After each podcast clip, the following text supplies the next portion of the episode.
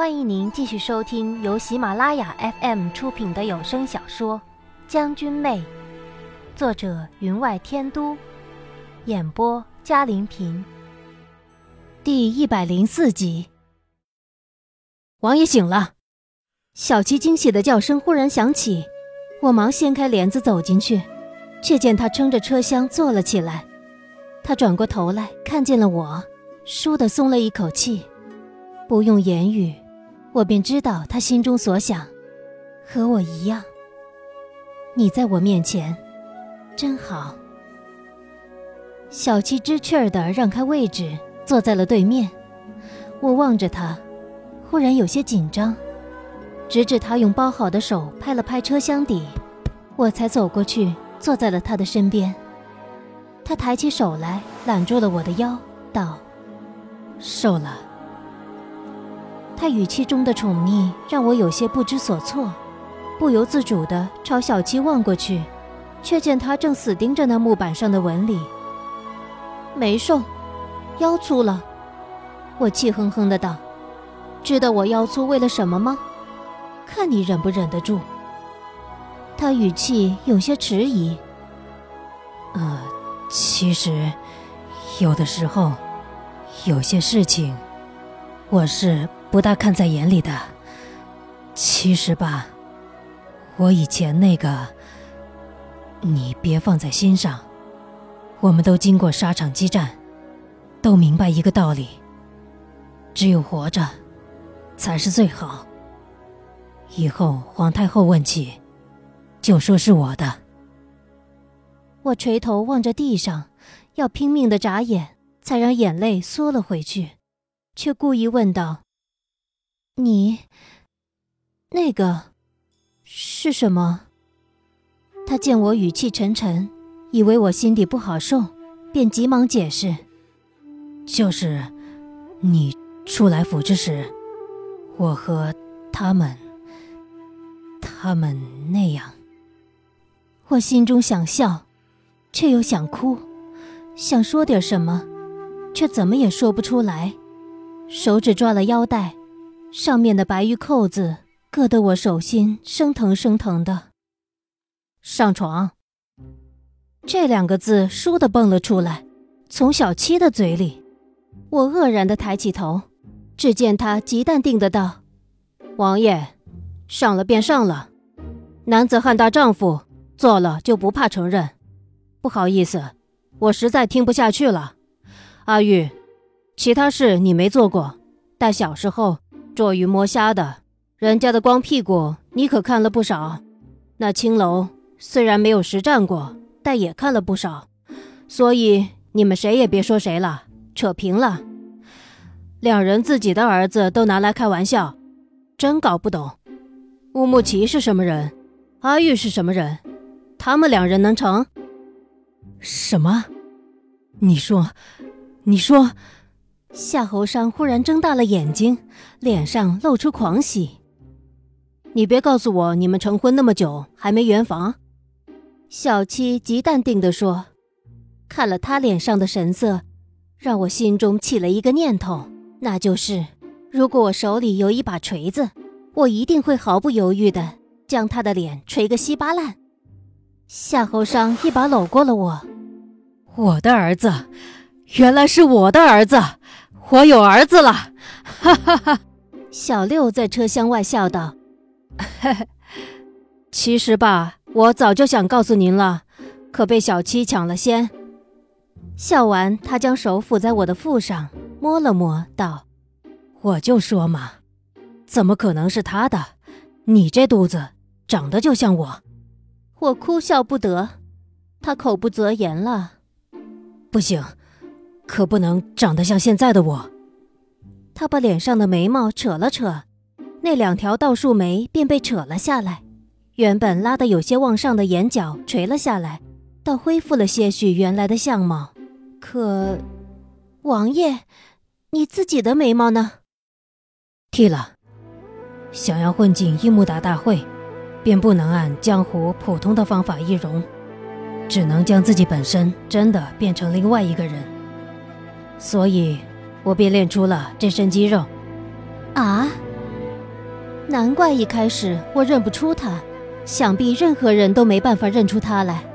他原来如修竹一样的身形已变得粗壮，手臂更是健硕，完全是一个西夷粗豪的汉子了。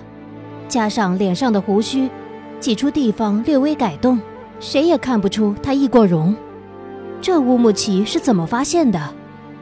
一想及此，我心中又升起了不安。小六在外面道。要进段义岭了，马车驶上了碎石子路，使得车厢忽然向上一跳，我心中又一惊。夏侯尚握住了我的手，道：“八郡在前边接应我们呢，别担心。你只带了他们八人。”他点了点头。人多反而误事。又笑道：“你忘了以前，你也曾只身带七星独闯西夷大营。”割下了守将的头，可临桑城比那军营却是不知危险多少倍。得他如此对待，我夫复何求？我忽有所感，只觉两道寒光从车厢角处射了过来，朝车厢角望过去，却发现乌木齐已经醒了，睁着双眼看着我们。他的嘴里依旧塞着布，双手仍是反扭着，可不知道为什么。看见他那双眼睛，我就感觉浑身不自在，只好向小七使了个眼色。他过去将乌木齐翻了个身，使他面孔朝向车厢壁，道：“看什么看？”夏侯尚瞧清楚我眉眼之中的隐忧，笑道：“都到了这里，他还有什么作为？”我明白，他是在宽慰我。这里仍属灵桑，对方有所行动，反而好做防范。可如今无声无息，却让人心中有莫名的恐慌。对了，你怎么会想到带博尔克勇士参加伊木达大会？他道：“自姬王后被废之后，博尔克族族长遭到追杀，正好被我们救了。他们欠我们一个人情。”我笑了。原来这是他自作孽不可活。那也未必。夏侯尚淡淡的道：“说不定那个时候，他便知道了呢。”我们对话的时候，我仔细观察乌木齐，果然，他的后背僵了一下，想扭过头来，却被小七一脚又踢得对着了车壁。我道：“小七，他想说，就让他说。”小七这才伸长了腿，又将他勾着翻了个身，伸长手。把他嘴里的布取了出来，布一取出来，他就先喘了几口气，道：“小七，你有多少天没洗澡了？衣服味儿也这么大，塞的时间短倒不觉得，塞的时间长了，那味道就越品越有味儿。”我有些厌恶地看着他，心底不得不承认，这人只怕是我们最大的敌手。不讲道德仁义，无所不用其极，几乎没有破绽。双手被捆着，侧身躺在地上，原因是狼狈不堪的。可他依旧笑出了声：“哼，夏侯王爷，身上功力恢复了几成？往后的路程还长着呢。万一……”他望了望我，我是说万一哦，遇上狼群什么的。您吃野牛肉练了这么长时间的肌肉，倒是嚼劲十足，又够分量。我朝小七望了一眼，他一巴掌打过去，啪的一声击在他脸上，笑道：“乌木齐王子的肉才够营养呢，吃了这么多山珍海味，狼肯定喜欢。”他不闪不避，眼中既无羞恼，也无怒意。我的运气一向好。加上皮糙肉厚，跑得又快，只怕他们追不上。他怎么会知道夏侯商吃的是野牛肉？我望向夏侯商，他也惊疑不定：是博尔克族里面出了内鬼，还是八郡？夏侯商心思缜密，当年追查郡楚河之事就做的没有人知道。这么大一件事，他一定会严加防范，小心谨慎。如果眼皮子底下的几个人都被人钻了空子，那乌木齐的可怕将不止如此了。不如就在这里放了我吧。你们瞧瞧，我守信用吧，没叫人追过来，后无追兵，前无堵杀，以后的路除了狼群之外，绝对没有人打扰你们。你废话什么？该放的时候自然会放的。阿玉，你在我那里那么长时间，我为难过你吗？没有吧？看在我让你宾至如归的份上，还是放了我吧。乌木齐欠起身来，嘴里说的虽是讨饶之话，可嘴角含笑，眼神更无丝毫卑微，仿佛在说着邻里家常。他如此的笃定，是装的，还是本性如此？我的心又开始惊疑不定了。您正在收听的是由喜马拉雅 FM 出品的《将军妹》。正在这时，马车一下子停住了。小刘在外面道：“什么人？”话音刚落，就听见马蹄声远远的传了过来。我心神不定，没听清楚有多少马匹。刚要牵连出去，夏侯商按住了我：“是八骏。”“不错，是八骏。”八匹马踏在路上，虽因山路高低不平而蹄声不能整齐划一。可他们之间的莫名和谐，却是任何马都做不到的。恭喜你啊，有人来接应了，该放了我吧？乌木齐笑道。小七再也忍不住，拿起地板上的布巾子，重新塞进了他的嘴里。六弟，是绿儿的声音。听到他的声音，我才真正松了一口气。小六早就知道绿儿便是老四，便不冷不热的道。别叫得这么亲热，谁是你弟？我掀帘走了出去，八俊骑在马上，人人脸上蒙了面巾，除了绿儿，极尴尬的站在马下，面巾松松的垮在脖子上，看来他很想在小六面前混个熟人面子，可小六并不吃这一套。见我出来，八骏同时下马，抱拳行礼：“王妃娘娘。”夏侯商冒了个头出来，他们又是轰然一声：“王爷！”行了，你们可检查过周围地形，发现什么异常没有？夏侯商摆了摆手道：“我却想起一事，向绿儿道：‘老四，你去把乌木齐全身的穴道再点一次。’绿儿听我叫他老四，很是高兴，有些得意的望了一眼小六，兴冲冲的爬进了车厢。”小六则从鼻孔里哼了一声：“死内鬼。”老四没有理他，隔了一会儿又爬出了车厢，道：“他原来点的穴道没有问题，属下又给他点了一次，他全身都不能动弹了。”我点了点头，略有些放心。进入段义岭之后，马车行驶不方便起来，我们便弃了马车，只留下那八匹骏马，沿山道而行。段义岭山体大部分是岩石，树长得矮小结实，根部深深地扎入地下。有的时候，我们从狭缝中穿过，那些穷根茂盛的根条包裹了整面山岩，密密麻麻，如一张蛛网，长在人脸上，令人一望而徒生阴寒之感。每次到了这样山势险恶之处，我总是要小七备一匹马，将乌木齐捆在马上，混合其余空马。让他先独行前探，却没有发现什么敌情。没有马车坐，乌木齐被打横放在马上，是极辛苦的。每次歇息时解了他的哑穴，他都显得极为疲累，脸色发青，再也没有力气多嘴多舌了。我想，如果他自己支撑不住，可怪不得我了。夏侯商的手脚皆有伤，未免他伤口恶化，我们行进的并不快。而夏侯商则顾及我的身子，时不时要求休息，我只得任由他。还好有小七，一路采摘草药为他疗伤。眼见他的伤口生出了新肉，并没有发炎，我便略略放心了。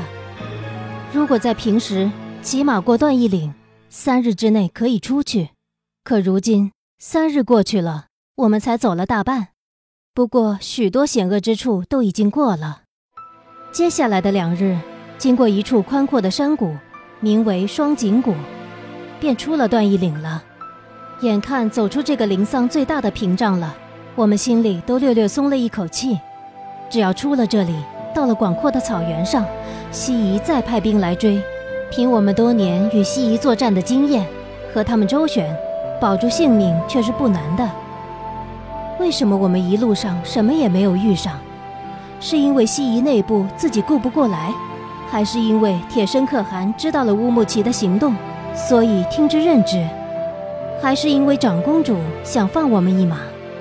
一路上我一直在思索这个问题，在心底祈祷，也许老天爷这一次当真是偏向我们这一边。进入双井谷的时候，天气是极好的，天空一片碧蓝，一丝风都没有。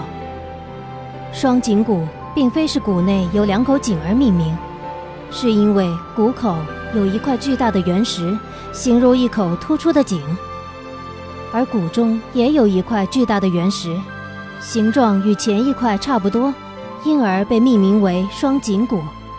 两山之间有小溪隐于青草之间，对于雨水并不充足的西夷来说，这可是极宝贵的饮水。我们出了段义岭。便是草原和半沙之地，所以在段义岭就要准备充足的食物和水。对这些，八俊和小六、小七都轻车熟路。小七知道情况险恶，就打破了平日不杀生的规矩，勇往直前。他以前是野兽的朋友，熟知兽路，就地取材，张之陷阱。虽然身上武功未恢复，但一日里猎杀的野兽比八俊加起来还多。使得八俊大感失了面子，因而更加勤奋地去捕猎。等到我与夏侯商察觉之时，他们之间的竞赛已经进行得如火如荼了。野兽也捕得五花八门起来，小只山鼠，大只棕熊，地下爬的，天上飞的，地里钻的。即使剥皮风干了，那几匹空马负重越来越多，终于让我与夏侯商忍无可忍，下了禁杀令。此令一下，比赛便有了结果。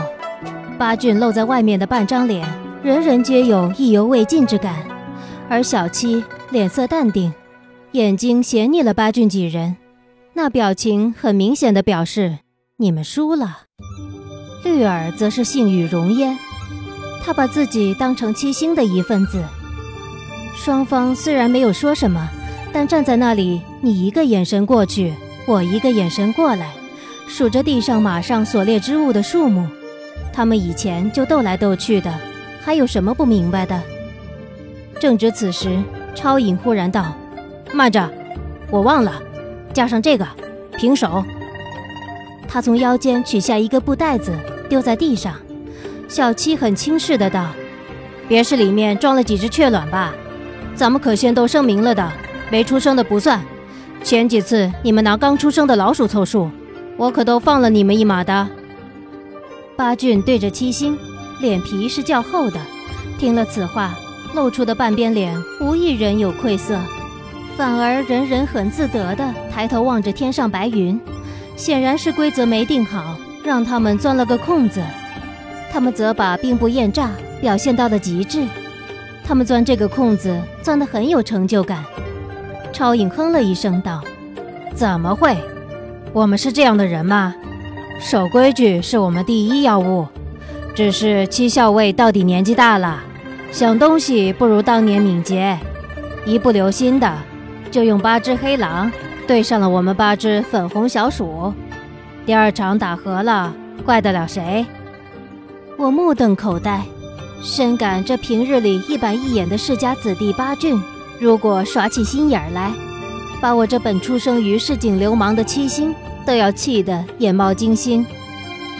我看见小七额头上的青筋又爆了起来，小六则是咬牙切齿地咕哝道：“他娘的，几年不见，这帮人全部厚道了，都是那内鬼教的。”绿儿把自己当成了七星的一份子，又当成八郡的一份子，忙在中间做和事佬。呃，六弟，七哥。咱们先看看袋子里面是什么，再讨论，好吧？小六自是又答了一声：“谁是你六弟？死内鬼！”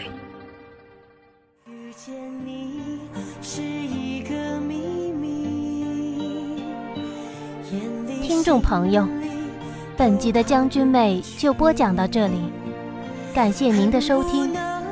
更多精彩有声书，尽在喜马拉雅。哪怕为你。